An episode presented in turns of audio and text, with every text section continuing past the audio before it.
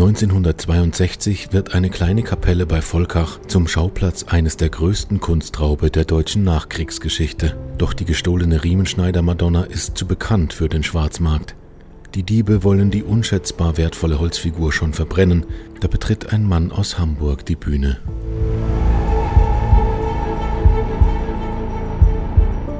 Mordsgespräche. Der Podcast der Mainpost zu wahren Verbrechen aus Franken. Hallo und herzlich willkommen zu einer neuen Folge Mordsgespräche. Mein Name ist Silke Albrecht. Und mein Name ist Corbinian Bildmeister. Wir sprechen hier alle zwei Wochen über einen Kriminalfall aus Unterfranken und heute geht es eben auch nicht, wie der Name unseres Podcasts nahelegt, um einen Mord oder um ein Tötungsdelikt, sondern um einen Raub. Zum ersten Mal, glaube ich, überhaupt. Und ähm, dafür haben wir heute einen tollen Gast hier, den wir zum allerersten Mal hier begrüßen dürfen. Barbara, magst du dich selbst vielleicht einfach kurz mal vorstellen? Ja, vielen Dank, Corbinian. Ich bin Barbara Herrmann, die stellvertretende Redaktionsleiterin in Kitzingen, in der Lokalredaktion Kitzingen und da unter anderem für Volkach zuständig. Und deswegen hatte ich das Vergnügen, auf genau diesen Raub zu stoßen. Genau, denn äh, der heutige Fall, über den wir dann sprechen wollen, der spielt ja in Volkach. Barbara, du hast dafür schon aus dem Archiv recherchiert. Der Fall ist nämlich schon sehr lange her. Es geht um einen Kunstraub aus dem Jahr 1962. Und du hattest erst kürzlich wieder damit zu tun, weil dieser Raub jetzt 60-jähriges Jubiläum sozusagen hatte. Bei einem Kunstraub denkt man jetzt vielleicht an einen Einbruch ins Bernsteinzimmer, an den Louvre. Aber Barbara, um was ging es hier bei diesem Kunstraub in Unterfranken? Ja, also tatsächlich ist es einer der größten Kunstraube der deutschen Nachkriegsgeschichte, der auch äh, bundesweit für Aufsehen gesorgt hat. Aber ich will nicht zu viel vorher verraten, aber der Herausgeber der Zeitschrift Stern, ähm, Henry Nannen, ähm, spielt dabei eine wichtige Rolle. Und es geht um einen Madonnenraub. Also wenn wir von einem Madonnenraub sprechen, eine Madonna bzw. ein Madonnenbildnis ist ja ein Bildnis der Mutter Gottes. Und äh, von diesen Madonnenfiguren gibt es ja im katholischen Bayern doch einige geschnitzt, gemalt, in Fenstern, am Wegesrand. Was macht denn jetzt diese Madonna, die hier geraubt wurde, so besonders, Barbara? Vor allem ähm, derjenige, der sie erschaffen hat, das war nämlich Tillmann Riemenschneider, der sehr, sehr berühmte Würzburger Bildhauer. Und es war, ähm, diese Madonna von Volkach war das letzte Marienbildnis, das er in Würzburg geschaffen hat. Bevor er ähm, dann gestorben ist. Bevor er gestorben ist, genau, sein letztes. Und ähm, den damaligen Wert schätzte man auf etwa zwei Millionen Mark, was ähm, eine enorm hohe Summe ist, wobei man natürlich bei Kunst immer sagen muss, dass es schwierig ist einzuschätzen, was ist es wirklich wert, weil kann man es überhaupt verkaufen, würde jemand so viel Geld dafür bezahlen, aber es war auf jeden Fall unheimlich wertvoll. Wie muss man sich diese Madonna im Speziellen vorstellen? Sie war ja aus Holz geschnitzt, wurde um 1524 gefertigt, war also knapp 500 Jahre alt. Kannst du noch weiteres dazu sagen? Ähm, sehr groß, deutlich größer, als man es vielleicht erwarten würde. Sie ist 1,82 Meter, also wie ein großer Mensch, also lebensgroß und noch dazu umgeben von einem, einem Kranz, der verschiedene Szenen darstellt, insgesamt 2,70 Meter hoch. Wir wissen ja schon, wir befinden uns in Volkach bei diesem Raub. Die Madonna äh, befindet sich nämlich in der kleinen Kapelle Maria im Weingarten. Das hört sich sehr idyllisch an, aber auch ein wenig abgelegen. Kannst du die Kapelle für uns beschreiben? Idylle trifft's. Es ist ein Stück entfernt von Volkach. Man läuft ähm, diesen Kirchbergweg hoch. Der Weg selber ähm, ist schon ein Kreuzweg, also wo Leidens, der Leidensweg von Jesus dargestellt ist. Da, da passt man gerade so durch mit dem Auto und wenn man dann oben auf dem Kirchberg ist, hat man einen ganz wunderbaren Blick auf Volkach über die Weinberge, deswegen auch Maria im Weingarten. Und die Kirche ist umgeben komplett von einer Mauer. Also da kommt man auch nicht rein, sondern nur, wenn wirklich offen ist. Und ein, äh, von einem Tor. Und dann ist man wirklich wie in einer, so einer Art Garten, der um die Kirche umgibt. Da ist heute auch Kunst. Und wenn man reingeht, ähm, eben eine, eine kleine Kapelle, ja, ganz entzückend sozusagen. Bei so einem wertvollen Kunstwerk, da würde man sich ja jetzt vorstellen, dass es in irgendeiner Form gesichert ist. Wie sah das denn aus? In welche Sicherheitsvorkehrungen gab es denn, damit diese Madonna nicht gestohlen werden konnte? Ähm, erstaunlicherweise gab es eben keine Vorkehrungen. Ähm, soweit ich gelesen habe, war die Madonna noch nicht mal versichert, geschweige denn abgesichert mit irgendwie Alarmanlage oder so. Aber gut, man muss auch bedenken, es war 60 Jahre her. Sie hing einfach an der Wand und sie hing auch nicht wie, äh, wie heute irgendwie nicht zugänglich, sondern man konnte auf diesen Altar steigen und die in Anführungszeichen einfach runternehmen, wie einfach das halt ist bei einer, ich glaube, etwa drei Zentner schweren, insgesamt 2,70 Meter hohen Figur. Mhm. Also hatten die Pfarrgemeinde sozusagen Gottesvertrauen, dass das niemand mitnimmt. Das hast du gut ausgedrückt, Corbinian. Barbara, du hast während deiner Recherche zu deinen Artikeln auch mit Ludmilla Gabelmann gesprochen. Sie hieß früher Ludmilla Jäcklein und war die Tochter des Mesners, der damals direkt neben der Kirche wohnte. Ja, genau. Und die Begegnung, also Begegnung ist vielleicht das falsche Wort. Ich habe mit ihr telefoniert, weil Frau ähm, Gabelmann lebt heute in München und ist 95 Jahre alt. Aber es war ein unheimlich spannendes Gespräch, das ich mit ihr führen durfte. Sie war nämlich damals zum Zeitpunkt des Raubes 35 und lebte seit äh, kurzem bei ihrem Vater im Mesnerhaus um ihn zu unterstützen. Die Mutter war gestorben und dieses Mesnerhaus befindet sich auf dem Gelände der, Ki der Kirche, wie ich das vorhin beschrieben habe, quasi innerhalb der Mauern. Also man, der lebte direkt daneben, ein bisschen abseits der Stadt und ähm, machte eben seinen Job als Mesner, also als Kirchendiener, kümmerte sich um die Kirche, was da anfiel. Jetzt haben wir schon selbstverständlich diesen Begriff Mesner mehrfach verwendet. Äh, vielleicht gibt es aber auch die eine oder den anderen Zuhörer, die gar nicht wissen, was da dahinter steckt. Äh, Barbara, kannst du uns noch mal ganz kurz erklären, was macht denn ein Mesner? Ähm, ein Mesner ist ein Kirchendiener. Heute lebt er einfach zu Hause, also hat eine normale Wohnung und ähm, ähm, sorgt dafür, dass auch während des Gottesdienstes quasi alles bereitsteht, kümmert sich aber auch vielleicht darum, dass ja, die Türen verschlossen sind. Das macht er auch heute noch. Und damals hat äh, der Mesner aber direkt eben bei der Kirche gewohnt und hat sich wirklich komplett ähm, um die Kirche gekümmert. Ich denke eben schon auch ein bisschen Hausmeister, aber auch liturgische Tätigkeiten. Mhm. Also sozusagen ein bisschen auch Assistent an vielen Stellen vermutlich für den, für den Pfarrer oder? Genau, beides kann man mhm. so sagen, ja. Wir steigen jetzt direkt mal ein in die Nacht des Raubes, als die Madonna entwendet wurde. Das war die Nacht auf den 7. August 1962. Und wir haben ja gerade schon gesagt, du hast mit Frau Gabelmann direkt gesprochen. Und sie schildert für uns jetzt mal, wie sie die Nacht des Raubes erlebt hat. Sie war nämlich diejenige, die ihren Vater darauf aufmerksam machte, dass da in der Kirche irgendwas passiert ist.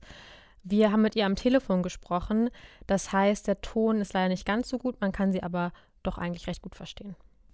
Also ich war, äh, um meinen Vater zu unterstützen auf dem Kirchberg, dass er, mit, dass er nicht allein dort war.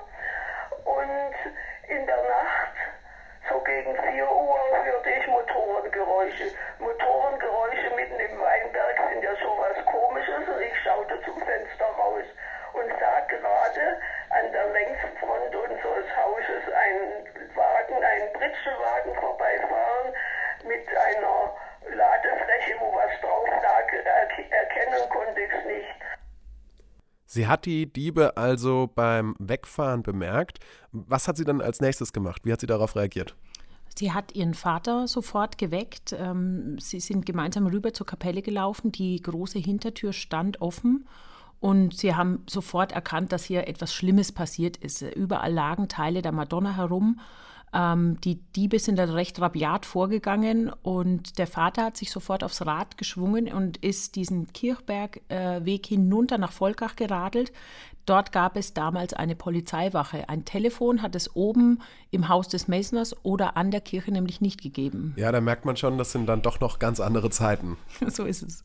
Frau Gabelmann ist dann zurückgeblieben oben am Haus und ihr blieb nur abzuwarten, bis ihr Vater zurückkommen würde oder bis irgendwas passieren würde. Sie hat für uns diese Situation auch noch einmal selbst geschildert. Ich war nun alleine auf dem Kirchberg. Das war äh, die komischste oder die schrecklichste Zeit, will ich mal sagen.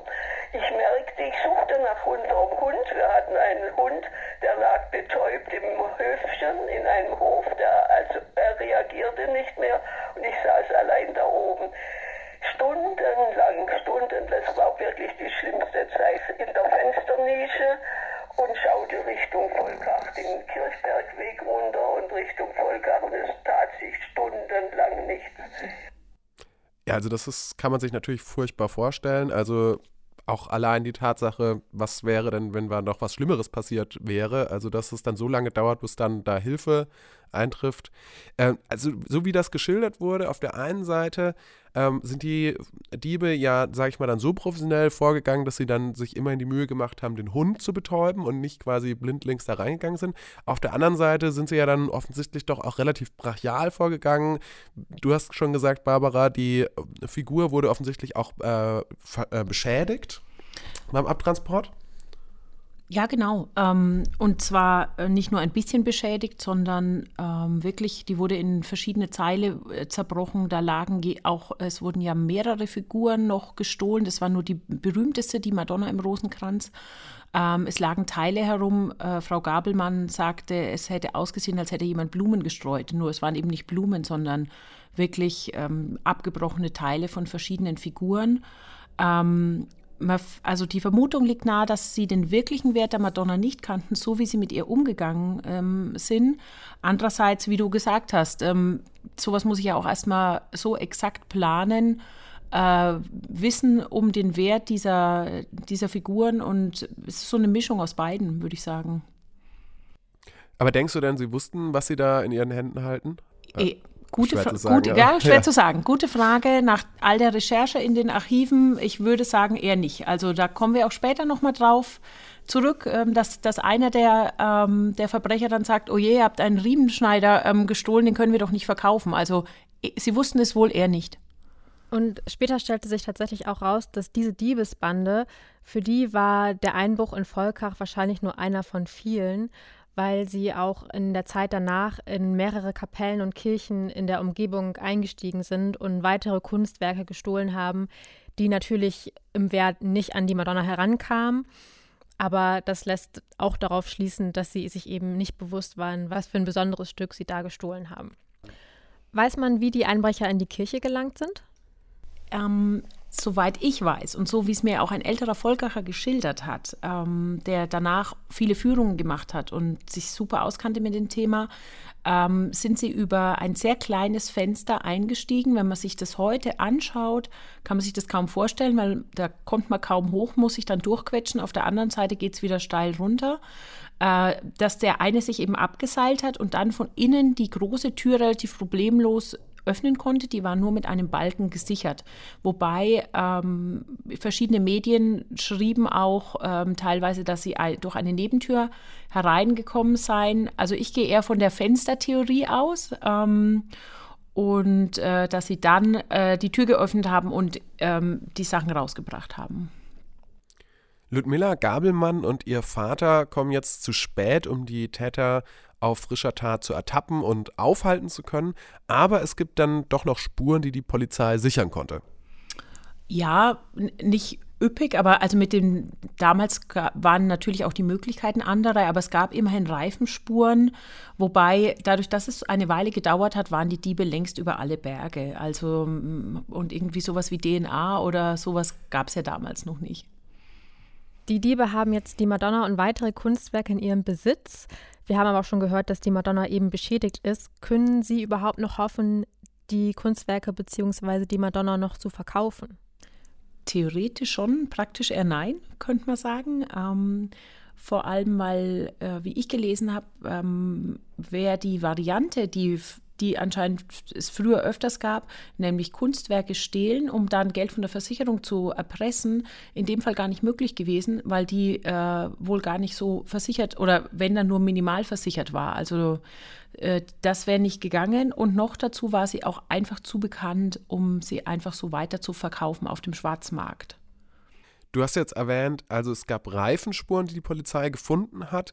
Wie geht die Polizei denn jetzt ansonsten bei den Ermittlungen vor? Haben Sie denn sonst noch irgendeinen Hinweis, den Sie nachgehen können?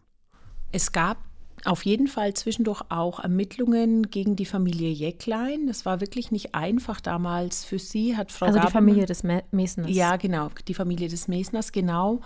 Da gab es dann die wildesten Gerüchte, wie das in so einer Kleinstadt, wenn ich Volkach so nennen darf, ähm, wohl ist, ähm, ob die nicht was damit zu tun haben könnten. Aber eigentlich so eine richtig heiße Spur hatte die Polizei tatsächlich nicht. Hm. Also dass quasi die Familie des Mesners das selbst gestohlen hat und dann quasi bei der Polizei angezeigt hätte, dass es irgendjemand anderes war oder das genau. war dann der Verdacht, der dann da aufkam oder Genau, solche Vermutungen gab es wohl. Da hat ähm, eben die Tochter des Mesners, die heutige Frau Gabelmann, ähm, mir davon erzählt, dass das teilweise eine echt schlimme Zeit war. Mhm.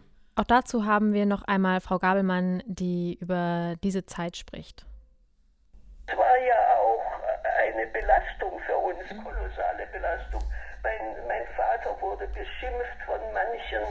Ich hatte zwei jüngere Brüder, denen ging es auch nicht gut. Der eine war in der Zeit in Schweden in Urlaub und da hat es geheißen, der in Schweden verheiratete Sohn, das stimmte ja alles gar nicht, der in Schweden verheiratete Sohn ist dringend der Tat verdächtigt. Und mein anderer Bruder hatte genau 14 Tage vorher geheiratet und nach dem Diebstahl und der, man wusste, der ist da in Norddeutschland, kam dorthin, also äh, können Sie sich vorstellen, wie komisch das war, vier Polizisten, um Reifenabdrücke von seinem Auto zu nehmen. Ja, also das kann man sich natürlich vorstellen, dass das für Frau Gabelmann und ihre Familie nicht so eine einfache Zeit war, wenn man da auch gerade so ähm, zu Unrecht, wie sich ja auch gezeigt hat, solchen Vorwürfen ausgesetzt ist. Jetzt ist es natürlich auch so gleichzeitig, dass die Diebe, die das Kunstwerk gestohlen haben, dass die, man kann sich vorstellen, ja wahrscheinlich auch gar nicht so leicht eine Möglichkeit finden, diese Madonna jetzt zu verkaufen. Denn sie ist ja ähm, ziemlich, ähm, ziemlich berühmt und werden wir auch gleich auch noch hören, dass es auch eine ziemlich große mediale Aufmerksamkeit gab zu diesem, zu diesem Raub. Ähm, man könnte also fast sagen, ja, sie ist äh, für sie gerade wertlos, sogar vielleicht gefährlich. Ja, so kann man es ausdrücken, weil dieser Kunstraub sogar im Ausland Schlagzeilen gemacht hat und die, diese Diebe sie eigentlich ähm, nur noch loswerden müssen, sozusagen. Aber so eine damit, große Figur muss man ja auch erstmal verstecken können. Das stimmt. Auf Dauer. Ja, das stimmt, Silke. Ja, ähm, ähm, deswegen haben die wohl äh, darüber nachgedacht, äh, diese Figur auch wirklich zu verbrennen, weil sie eben Angst hatten, damit erwischt zu werden und weil sie wussten, irgendwie einfach verkaufen geht nicht. Und das war der Zeitpunkt, als Henry Nannen sozusagen die Bühne betreten hat, der damalige Chefredakteur und Herausgeber des Magazins Stern. Ja, Henry Nannen, das ist ein Name, der ist nicht nur in Journalistenkreisen sehr bekannt. Es gibt ja zum Beispiel auch in Hamburg die Journalistenschule, die seinen Namen trägt. Ähm, er ist also ein echter Promi der Nachkriegszeit, der sich jetzt hier einschaltet. Ja, das kann man so sagen. Er ist einer der bekanntesten Journalisten Deutschlands. Heute oder gerade aktuell ist er umstritten wegen äh, möglicher Propagandaverwicklungen in der NS-Zeit, aber das nur nebenbei.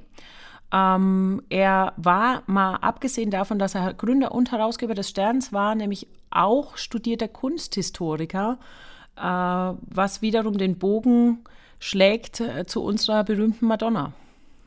Der Stern greift die Geschichte nun also auf und macht sie deutschlandweit bekannt. Ja, bekannt, also das ist fast zu wenig gesagt. Ähm, Nannen ist sozusagen auf eigene Faust auf Verbrecherjagd gegangen und hat die Kampagne gestartet, Gebt die Madonna von Volkach zurück. Also da gab es dann wirklich seitenweise Artikel im Stern, ähm, wo ähm, beschrieben wurde, warum ähm, er sich dafür einsetzt, die zurückzugeben. Ähm, unter anderem mit einem Appell an die Diebe, den ich kurz zitieren möchte, weil er echt interessant ist. Ähm, ich wiederhole mein Wort. Sie können mit 100.000 Bahn D-Mark ins Dunkel der Anonymität zurücktreten, wenn Sie uns oder der Pfarrgemeinde Volkach oder dem Mainfränkischen Museum in Würzburg die Madonna im Rosenkranz zurückgegeben haben. Also er wollte mit 100.000 Mark die Madonna auslösen. Das wäre nach heutigen Verhältnissen über 200.000 Euro. Also es ging um richtig viel Geld und er hat angeboten, ich gebe euch dieses Geld und ich verspreche euch, ich verständige die Polizei nicht. Da fragt man sich jetzt natürlich schon, hatte, hatte er denn irgendwelche Verbindungen eigentlich nach Volkach oder nach Würzburg, dass er überhaupt darauf aufmerksam wurde? Ja, die hatte er. Also mal abgesehen davon eben, dass er Kunsthistoriker ähm, war, hatte er auch einen Studienkollegen, der Leiter eines Museums in Würzburg war. Also er hatte da irgendwie die direkte Verbindung auch zu Riemenschneider, wusste, äh, wie wertvoll diese Figur war. Er hatte auch die fränkische Plastik studiert, war mit Riemenschneiders Werk also vertraut. Und ähm, seiner Aussage nach, wie er selbst geschrieben hatte, ähm, seien im Krieg schon acht Werke Riemenschneiders verloren gegangen. Und jetzt wolle er eben diese eine retten. Das waren seine Beweggründe nach eigener Aussage. Andere Medien in Deutschland Etwa die Süddeutsche Zeitung vermutete, dass äh, Nannen sich wieder mit der katholischen Kirche etwas besser stellen wollte. Im Sterben war nämlich kurze Zeit vorher ein Artikel mit dem Titel Brennt in der Hölle wirklich ein Feuer veröffentlicht worden, in dem der gesellschaftspolitische Einfluss der katholischen Kirche in Deutschland kritisiert wurde und damals für sehr großes Aufsehen gesorgt hatte. Also in ganz Deutschland wurde darüber gesprochen und die katholische Kirche war ganz und gar nicht begeistert davon. Und da wurde eben vermutet, dass er damit jetzt so ein bisschen ähm, ja, die Wogen wieder glätten wollte. Und natürlich, was man nicht zuletzt beachten darf, ist, dass äh, diese Aktion dem Stern eine riesige Aufmerksamkeit gebracht hat. Selbst Ludmilla Gabelmann hatte berichtet, dass Henry Nann, als er mal bei ihr und ihrem Vater im Wohnzimmer saß, um über diesen Fall zu sprechen, ähm, gesagt, dass er sich erhoffe, durch diese Aufmerksamkeit und, und diesen Appell an die Diebe, dass er da einfach neue Leser gewinnen wollte und dass es für ihn eine große PR-Aktion war, was natürlich auch faktisch so war. Er sagte wohl sogar, neben ideellen Gründen ist das eine reine Public Relations Sache für mich, steuerlich absetzbar. Also das sieht man, es gab offensichtlich gemischte Motivationen, warum er sich dieser Sache so angenommen hat ja, wirklich ähm, äh, verrückt. Aber also vor allem finde ich auch, es ging doch recht zügig. Also genau zwei Wochen nach dem Raub, der war am 7. August, am 21. August erschien eben dieser Aufruf im Stern, gebt die Madonna zurück.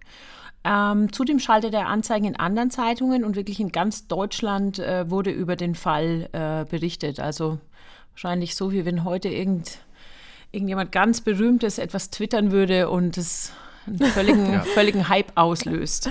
Wenn Elon Musk twittern würde. Genau, so in die, die Richtung. Madonna von Volker. Genau. Hat es denn jetzt etwas gebracht? Haben die Diebe sich gemeldet?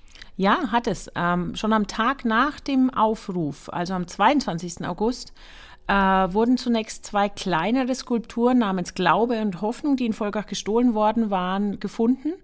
Und zwar vor dem Frankfurter Dom. Der Mesner dort entdeckte die Stücke am Morgen gegen 6.30 Uhr vor dem Portal und übergab sie der Polizei. Heißt das, die Diebe haben nach dem ganzen Medienrummel da jetzt die Figuren zurückgegeben? Vermutlich ähm, haben, wurden die beiden Skulpturen von den Dieben an einen Frankfurter Antiquitätenhändler verkauft oder sie, ja, sie wurden an ihn verkauft.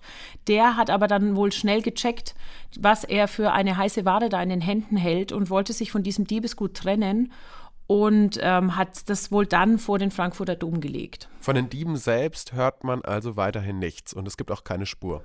Nee, es wird wohl weiter gesucht. Auch äh, Frau Gabelmann hatte mir im Gespräch zum Beispiel erzählt, wie Wochen später noch Hundertschaften der Polizei das, die, die Mainlände da um Volkach durchkämmt haben, aber es gab keine echte heiße Spur. Sie haben sich dann erst im Herbst gemeldet und zwar wirklich beim Stern oder bei Henry Nannen oder seinen Helfern selbst. Ein, ein Mann rief an, der sich äh, Leininger nannte und über, ähm, äh, machte die Übergabe von Teilen der Beute aus mit Henry Nannen. Ähm, dann gab es eine erste Übergabe in Hamburg-Altona.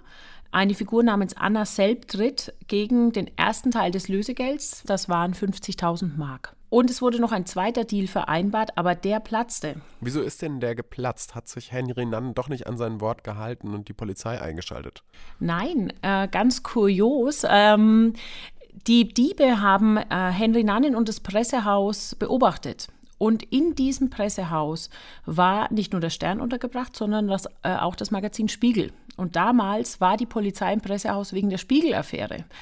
Die Diebe dachten aber, oder ihre Mittelsmänner, die ähm, Henry Nannen habe sie verraten, die Polizei gerufen. Und deswegen ist dieser Deal erstmal gescheitert. Also ja, ausgerechnet in dieser Nacht tritt da die Polizei an einem Pressehaus. Das ist ja auch verrückt, oder? Großer Zufall. Ja. ja, und so ist dann die Volkacher Madonna eben auch in die ganz große Geschichte dann der Nachkriegszeit verwickelt, indem sie dann eben auch noch eine Rolle, eine kleine Nebenrolle bei der Spiegelaffäre spielte. So, sozusagen, ja. Der zweite Deal in Hamburg platzte also. Gab es danach einen weiteren Versuch für die Übergabe? Ähm, ja, äh, den, für den Rest des äh, Lösegeldes, also die weiteren 50.000 Mark, sollte der Rest der Beute übergeben werden, aber nicht in Hamburg, sondern in der Nähe von Nürnberg. Und das geschah auch wirklich dann in der Nacht auf den 4. November. Ähm, da waren Henry Nannen selbst vor Ort. In Hamburg damals hatte das noch jemand anders gemacht und sein Stellvertreter Reinhard Hoffmeister in einem Ort namens Großgründlach. Es geht so auch in die Weltgeschichte ein. Und die Madonna lag auf einem weißen Tuch auf einem Acker.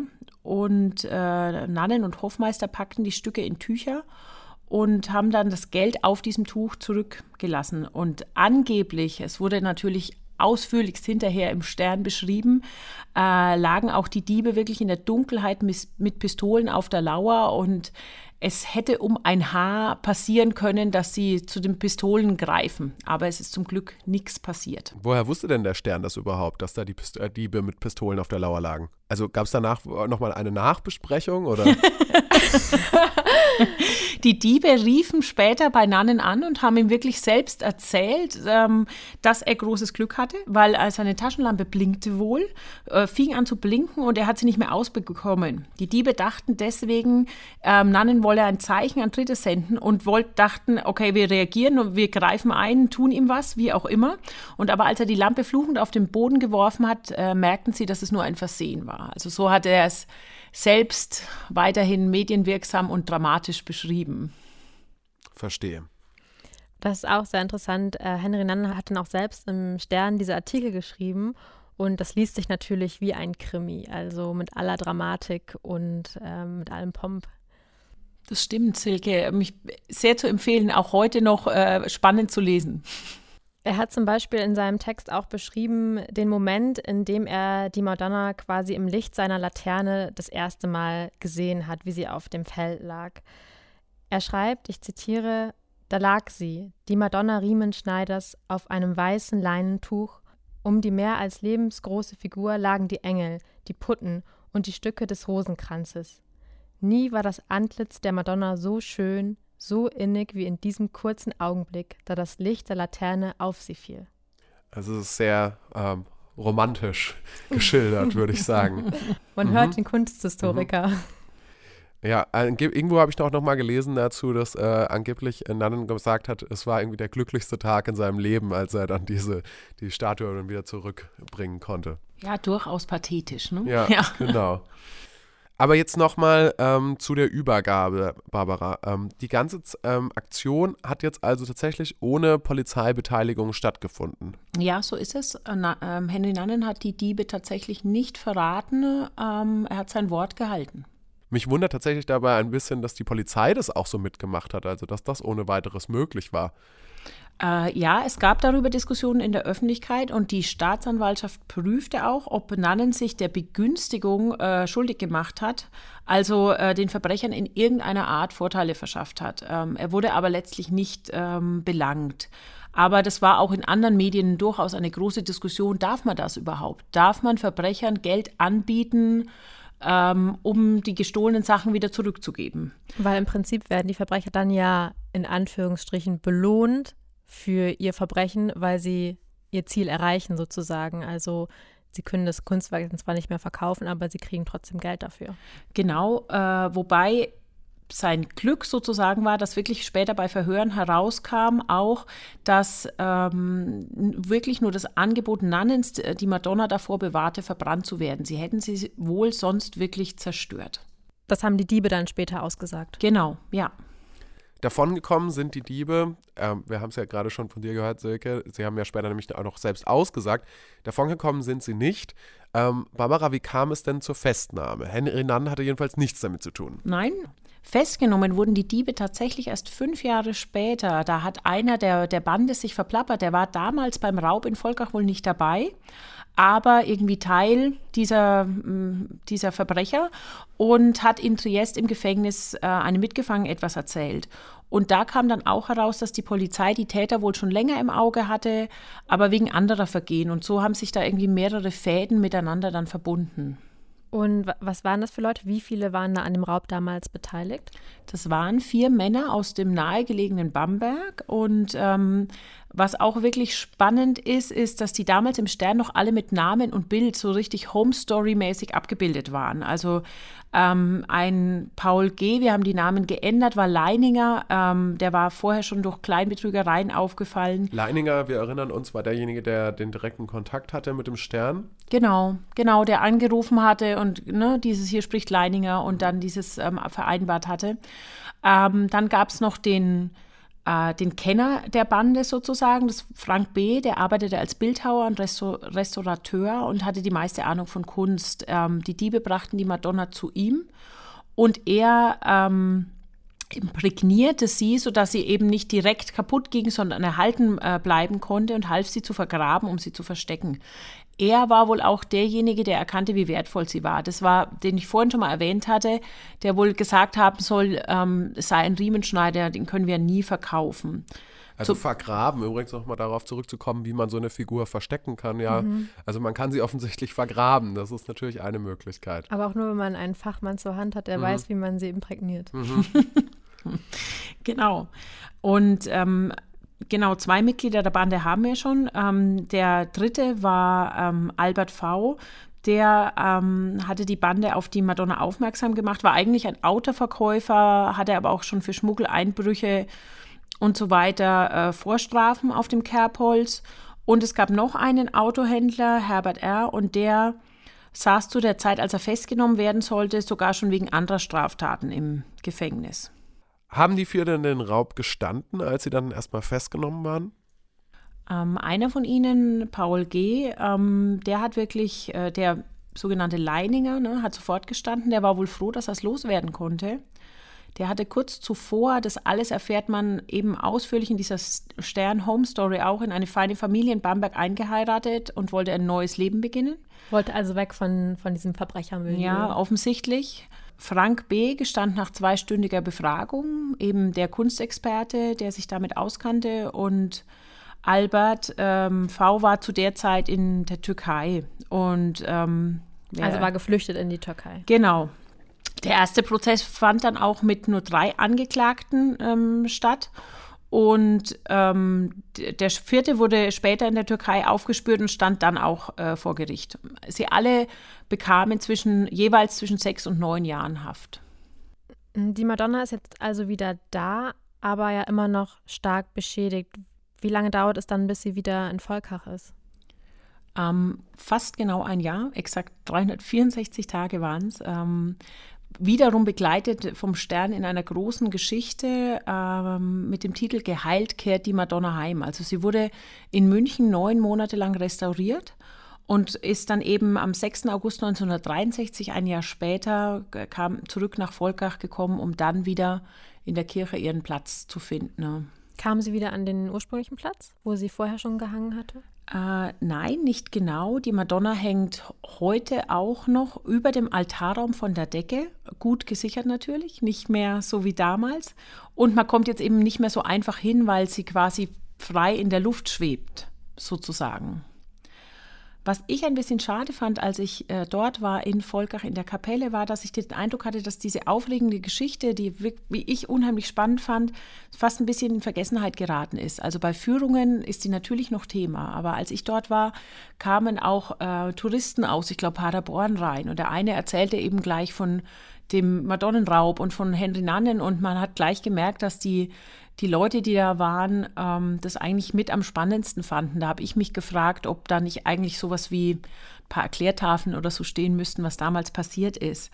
Volkach hat ja sogar Henry Nannen ähm, kurz nachdem die Madonna quasi heimgekehrt war, zum Ehrenbürger ernannt und äh, 50 Jahre lang eine sogenannte Sühneprozession, sowas wie eine Mini-Wallfahrt hoch zur Kirche gemacht, als Dank dafür, dass die Madonna tatsächlich zurückgekehrt ist. Das heißt, Volkach hat sich erholt vom Madonnenraub. So viel können wir wahrscheinlich festhalten. Das stimmt auf jeden Fall. Und die, äh, es kommen immer noch äh, jährlich viele Menschen, äh, ich glaube, was hatten wir recherchiert? Ungefähr 30.000 äh, Menschen im Jahr, die sich eben diese berühmte Madonna anschauen. Ähm, Madonnenraub hin oder her. Dann sind wir am Ende dieser Folge angelangt. Barbara, vielen Dank für die Vorbereitung. Herzlichen Dank für die Einladung. Und äh, vielen Dank euch vor allem fürs Zuhören. Ähm, wir kommen in zwei Wochen wieder mit unserer nächsten Folge. Und bis dahin schreibt uns doch gerne Feedback, Wünsche und auch gerne Kritik an podcast.meinpost.de. Wir haben außerdem eine Instagram-Seite, der könnt ihr auch folgen, die heißt Mordsgespräche. Da gibt es immer noch zusätzliche Inhalte zu unseren Folgen. Und Ansonsten wünschen wir euch eine schöne Woche. Bis dann. Ciao. Ciao. Tschüss.